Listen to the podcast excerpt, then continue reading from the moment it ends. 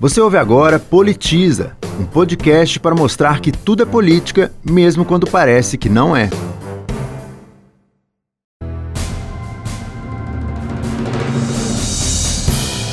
Será que a gente sabe que o Museu do Oratório, que tem lá no, em, em, em Ouro Preto, grande parte daqueles objetos ali, que eram os oratórios fundidos em ferro, são, eram obras de pessoas africanas? Que muitos dos desenhos que estão incrustados naqueles oratórios são referências da cultura africana. A gente precisa lembrar realmente a questão da cor, por, porque lembrar da cor é também lembrar dos africanos para a formação de Minas Gerais. Isso não pode ser só de forma localizada, né, como eu tenho insistido, isso tem que ser visto de forma global.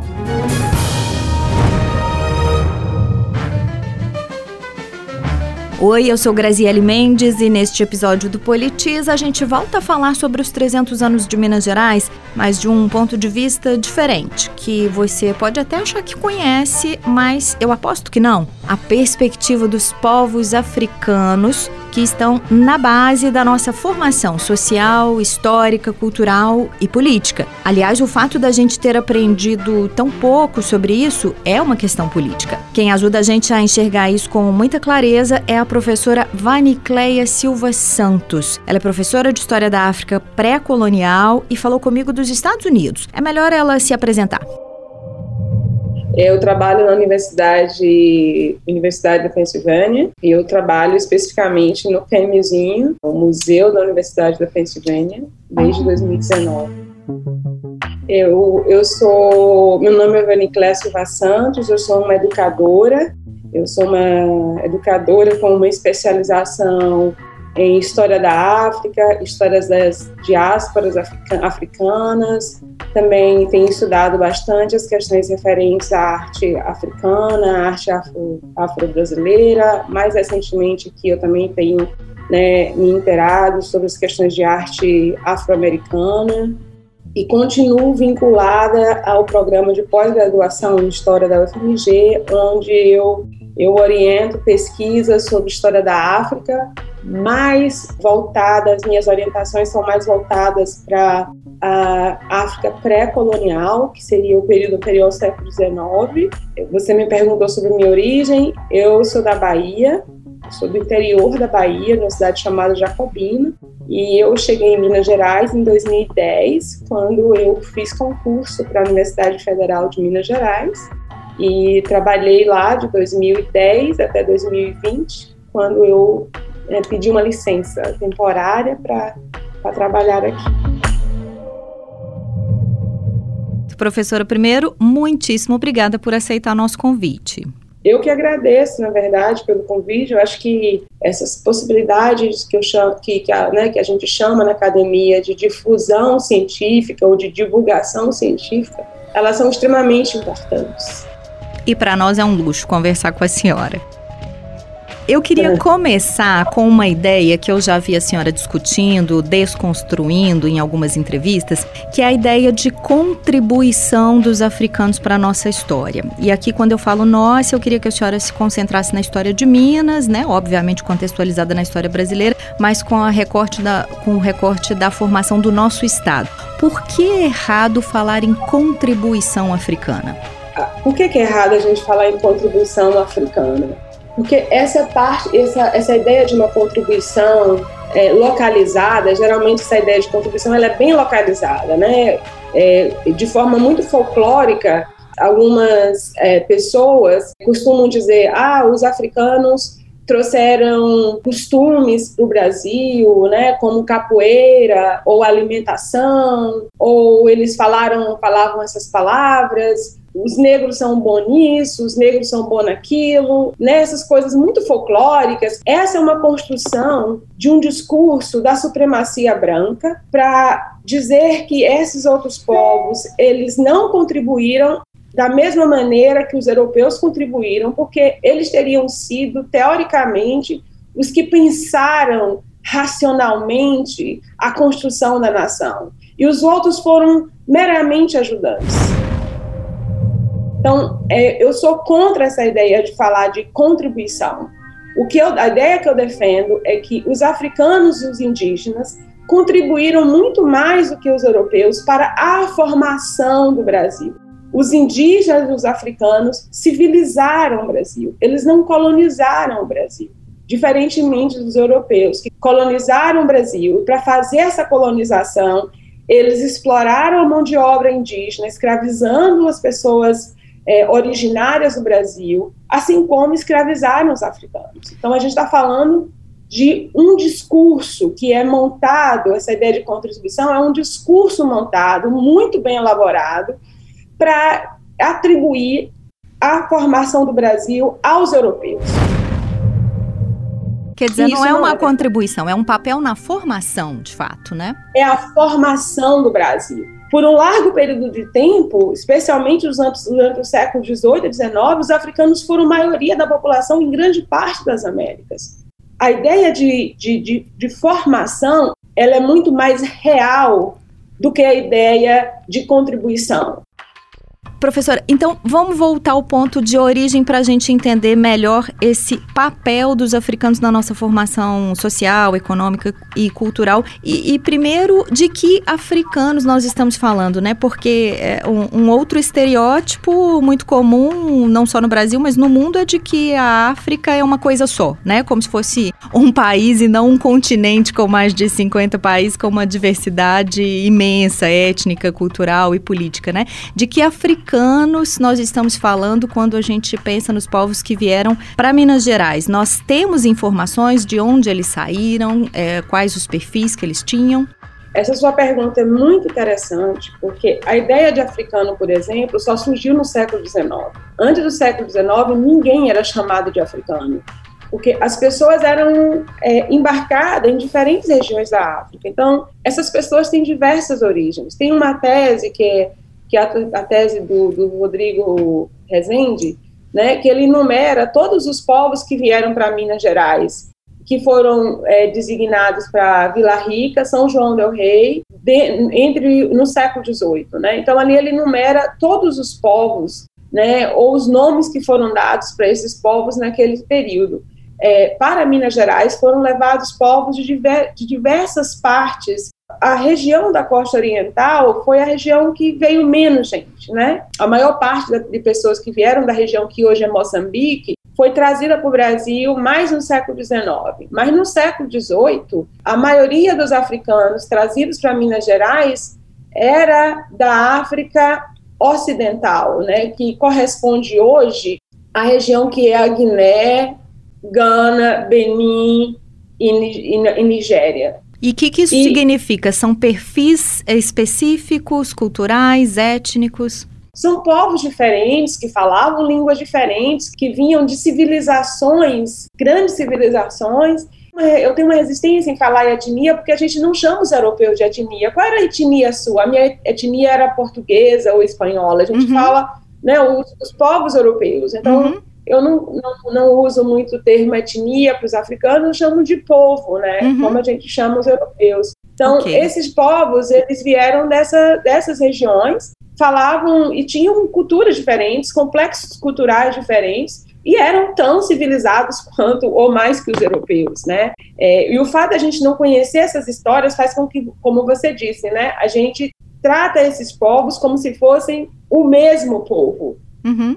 E não é o mesmo povo, eram povos diferentes, como eram diferentes os portugueses italianos, os portugueses espanhóis, portugueses franceses, né? Eram povos diferentes e que vinham com suas. chegavam ao Brasil com suas particularidades, mas quando chegavam no Brasil, eles eram todos.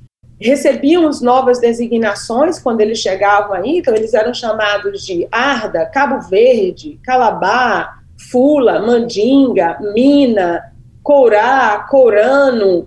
Quer dizer, né? eram chamados é, pelos seus pelos seus postos de origem. Eles eram mais designados pelos, muitas vezes pelo local de embarque. Certo. Ou pela, ou pela macro-região, digamos assim, né? Como Cabo Verde. Cabo Verde era uma, é, um, é um arquipélago né? E muita gente foi levada da Guiné, da região da Guiné, para Cabo Verde. Cabo Verde foi exportada para o Brasil ou para outros lugares da América, da, das Américas, né? Mas essas pessoas chegavam no Brasil eram denominadas de Cabo Verde, mas eles não nasceram em Cabo Verde em, em geral. O apagamento começou na chegada, os nomes e sobrenomes desapareciam e não eram nem as, as designações de, do local de origem de nascimento, e sim de, de onde ele partiu escravizado. Exatamente. Existe uma história, por exemplo, em relação aos povos que eram embarcados na região do Benin, de que antes dessas pessoas serem embarcadas, elas tinham que dar várias voltas em torno de uma árvore que era chamada de árvore do esquecimento. E aí, quando eles chegavam, essas pessoas chegavam no Brasil, elas eram é, renomeadas, né? Você lá a pessoa se chamava, vou, vou dar com o nome de um amigo meu, Olabi, um grande amigo que, é da, que faleceu recentemente, que é do Benin, Olabi. Chegava no Brasil, ele virava Pedro Mina. Uhum. Todas as, as formas originais de identificação eram transformadas nesse contexto de escravidão. E imagino que nomes que iam para registros oficiais, né? De óbito, de documentos que se tornavam oficiais, né? Exatamente. Grande parte dessas pesquisas é, que eu estou me referindo aqui são pesquisas que são feitas a partir dos livros de batismo, é, de casamento e de óbito. É, esses são os principais documentos usados pelos historiadores para identificar o que eram chamados de nações de africanos. Estou chamando de povos, mas muitos, muitos historiadores chamam de nações, né? Uhum. São esses livros que indicam como as pessoas eram chamadas. Maria Angola, Joana Monjolo, né? Os, eles davam o nome da pessoa, muitas vezes seguido do, do porto de embarque ou da região. Mas muitas vezes também eles não colocavam esse último nome de origem, colocavam o sobrenome do senhor. Você tinha aí uma tentativa de, né, de apagamento de um passado, mas o que é interessante aqui chamar a atenção eles sabiam quem eles eram. Tem uma pesquisa recente do, do, do Moacir, que ele publicou na revista Afroásia, que ele explica que várias pessoas de origem da, do que hoje é o Benin, né, mas que naquele período era chamado de, se chamou Reino de Uidá, várias pessoas que foram trazidas dessa região, em Minas Gerais elas eram chamadas de Corá, e essas pessoas é, acabavam construindo uma rede de sociabilidades com outras pessoas da mesma região. Então, uhum. por mais que os senhores não soubessem nada sobre a origem deles, quando essas pessoas chegavam aí, por conta da língua que era comum a eles, então Sim. essas pessoas se reconheciam e se, contact, e se conectavam aí e passavam a construir uma outra comunidade, né, baseada nesses laços, nessa herança que eles tinham, uma herança linguística, cultural, religiosa, é, social, né? Então, essas pessoas se reconheciam passo adiante do apagamento é a construção de estereótipos, né? E um dos muitos fortes que é, ficaram dos africanos escravizados é, é, que eles participaram do nosso desenvolvimento econômico de modo braçal, né? Assim, meramente executando aquilo que os portugueses mandavam, digamos assim, na nossa mineração, por exemplo, nas plantações. E não foi bem assim, né? Essa sua pergunta é muito interessante porque você, na verdade, você está adicionando um outro estereótipo. Um primeiro estereótipo era dizer são todos negros, ou eram todos africanos, uhum. ou eram né, é, africanos ou negros ou escravos. Muita gente fala, ah, os escravos que vieram para o Brasil. Não veio escravo para o Brasil. As pessoas foram transformadas em escravos, em pessoas escravizadas no Brasil, né? Então esse é um primeiro estereótipo que é botar todo mundo na mesma caixinha e chamar de negro, preto, escravo ou africano. E o que você está trazendo é um segundo estereótipo, que é imaginar que essas pessoas trabalharam apenas nas fazendas, na mineração, ou, ou as mulheres trabalharam apenas nas casas, como, como, como domésticas. Isso, a, a história da, do Brasil colonial foi marcada pela escravidão, né, pela exploração dos indígenas, dos africanos. Agora, essas pessoas também desempenharam funções que eram além do trabalho braçal.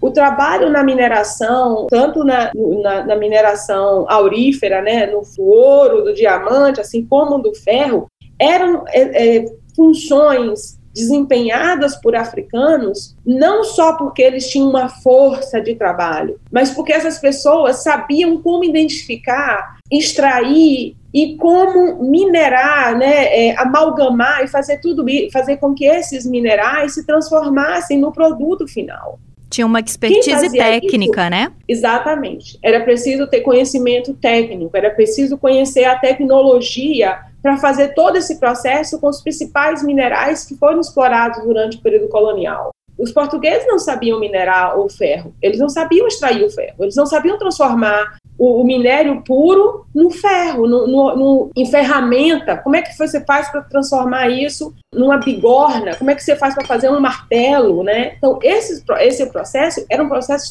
era e é um processo extremamente sofisticado Ainda mais quando a gente imagina que não existia tecnologia que existe hoje para a transformação do ferro. E quem fazia isso eram os africanos. Isso não era um trabalho meramente manual.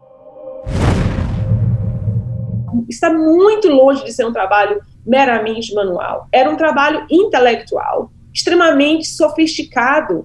Em muitas sociedades africanas, como em Angola ou na costa ocidental, o ferreiro era pertencia à classe dos nobres. Eram pessoas que tinham grande prestígio social, econômico, religioso. Mas no Brasil, a gente não aprendeu essas histórias, a gente acha que quem minerava o ferro trabalhava só com as mãos. A senhora Falta falou muito a... conhecimento da nossa parte para interpretar essa história. A senhora está falando aí é, nas sociedades de Angola. É, eu imagino que isso deveria influenciar, devia influenciar, inclusive, a escolha do colonizador por quais povos escravizar, né? Em função dessa expertise, porque os colonizadores sabiam dessa, é, desse conhecimento técnico, né? Sabia sim. Inclusive tem o, o trabalho da Lucilene Reginaldo, ela tem uma dissertação que ela discute essa é, ela discute sobre essa, esse, esse, essa propaganda que era feita sobre os, que era feita pelos traficantes de escravos, comerciantes de escravizados, em relação à expertise dos africanos e africanas para determinados trabalhos. Né? Existia uma, uma, uma fama em Minas Gerais de que as mulheres que eram chamadas de minas, elas tinham fama de dar sorte na extração do ouro não é que elas davam sorte, essas mulheres sabiam como fazer isso. Uhum. Então, ao invés dessas pessoas, naquele período, falarem que essas mulheres conheciam aquela tecnologia, eles atribuíram isso a uma questão mágica, mística. Isso era uma forma de não reconhecer a inteligência daquelas pessoas. Uma escolha política, né, professora? Obviamente, uma escolha política. Né? Os discursos eles são bem montados para manter uma voz da supremacia branca se reproduzindo por séculos e séculos. E é por conta disso que a gente está aqui conversando hoje, né? Uhum. É sobre a construção de discursos que são extremamente excludentes. Agora, os seres políticos não eram só os colonizadores, mas também é, os povos escravizados, porque nós temos, nós conversamos inclusive num outro episódio aqui do Politiza com o professor é, João Antônio de Paula, seu colega da UFMG, e ele nos falava de muitos, é, muitas revoltas protagonizadas, é, nos disse que Minas Gerais teve o maior número de quilombos do país, né? Não teve o mais famoso que foi Palmares, mas teve o maior número de quilombos, quer dizer, eram pessoas que se organizavam, se revoltavam matavam, matavam senhores. Tem levantes famosos aqui em Minas, né? Exatamente. Eu, eu, eu costumo dizer que os africanos e os descendentes de africanos, as africanas e as descendentes de africanas, o povo, o povo de, o povo que, que habitava em Minas Gerais, né, nesse período, eles, o povo negro, né, ensinou aos europeus questões muito importantes em relação à liberdade,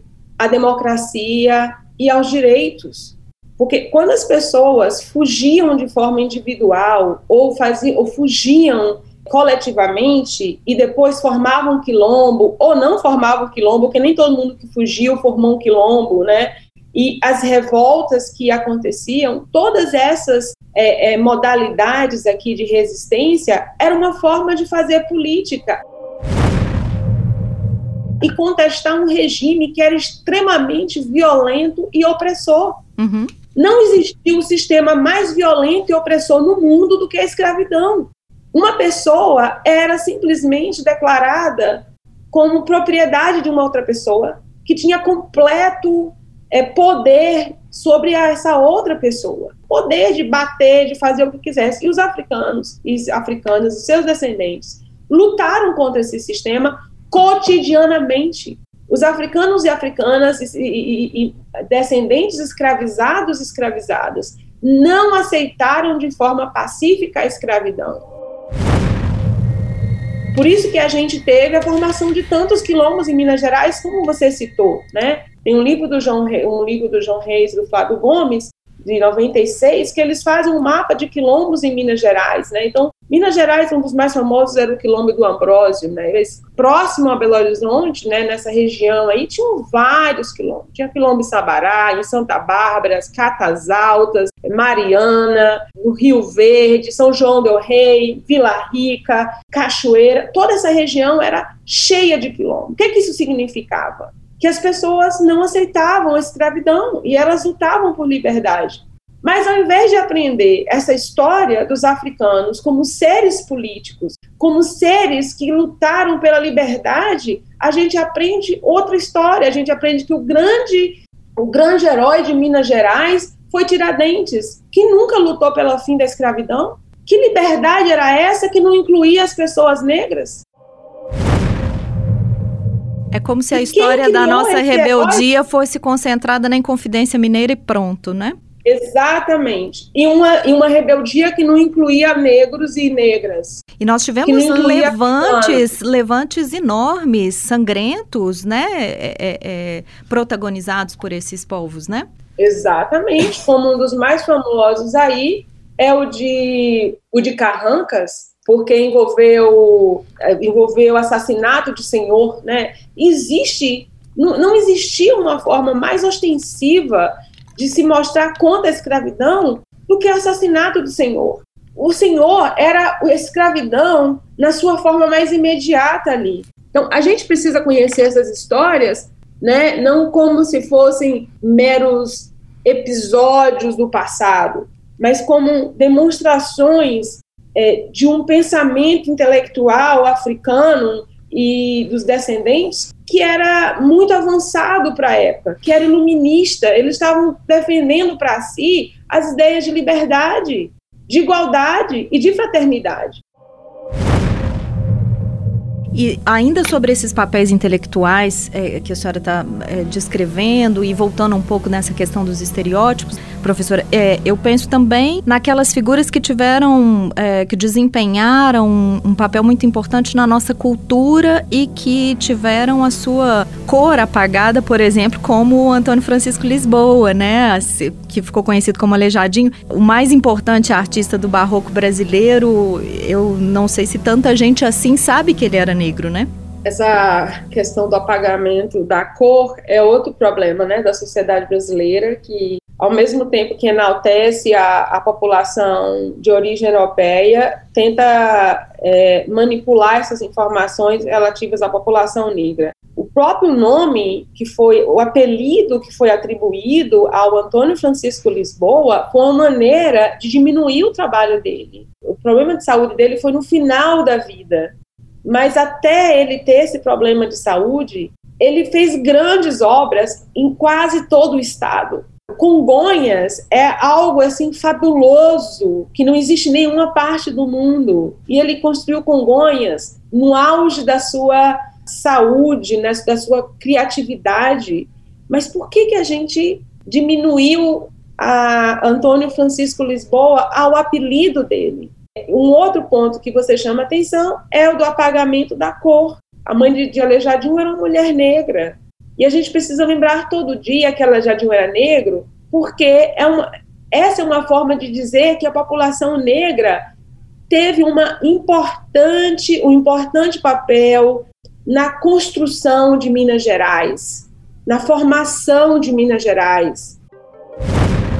As igrejas, a gente sabe que Ataíde era negro, que havia os mestres, mas também tinham as pessoas que trabalhavam nas obras que eram em sua grande maioria, todas pessoas negras, africanos e descendentes de africanos que trabalharam na construção de igrejas, que trabalharam com a pintura, com douramento, com todo o processo, desde o começo até o final, até o, né, desde o alicerce até o acabamento e seus mais finos detalhes, isso eram feitos por pessoas negras.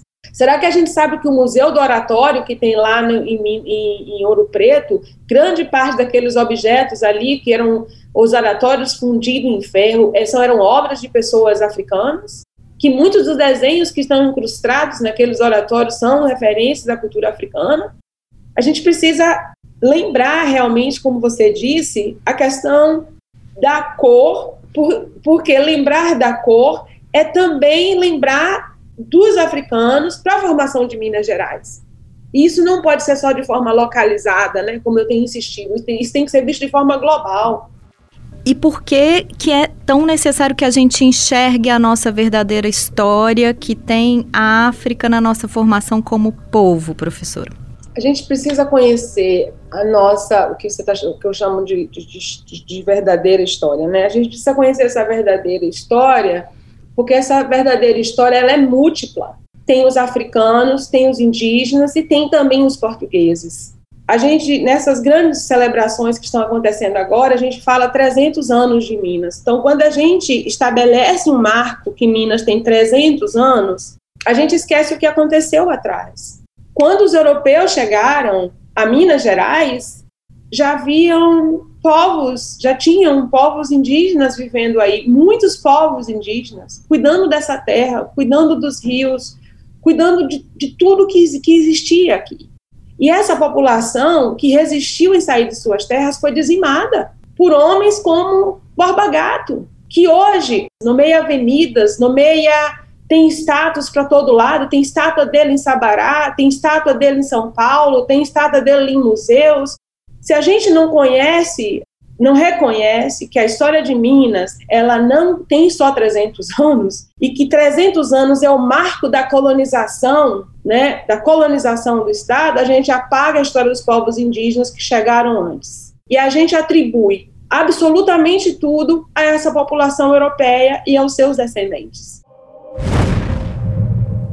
É a história, da, a história verdadeira da, de Minas Gerais é uma história de violência, é uma história de exploração e também foi uma história de luta do povo africano indígena para manter sua dignidade, sua liberdade, sua proclamação por igualdade de tratamento e também tem que incluir a história da contribuição intelectual dos africanos indígenas em todos os aspectos da história.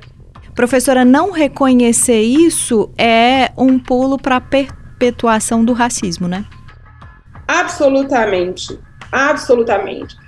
Todos os dias a gente vê isso. Isso, essa, essa perpetuação da violência é contra os jovens negros é parte da violência que vem da escravidão. Policiais, essas pessoas elas têm que passar por um curso de formação porque elas foram treinadas para verem jovens negros como potenciais pessoas, como pessoas potencialmente perigosas. As pessoas foram educadas para pensar que as pessoas brancas eram superiores e elas estavam aqui para manter a ordem. E, quando a senhora fala e quando a senhora fala de educação, a, a gente está falando de educação formal, né? Essa história é contada e recontada na escola, né? Como é que a senhora avalia o ensino da história da África, tanto na educação básica quanto no ensino superior? A gente já saiu do lugar? Esse é o ponto central. A gente só vai conseguir contar uma história verdadeira. A gente só vai conseguir é, é, superar é, o, a discriminação e a violência se a gente investir em informação. Então, a escola e a família têm um papel fundamental na educação de crianças e jovens não racistas, que conheçam a história de Minas Gerais como uma história múltipla, que tiveram povos indígenas, africanos e também europeus, que foram essenciais na sua formação.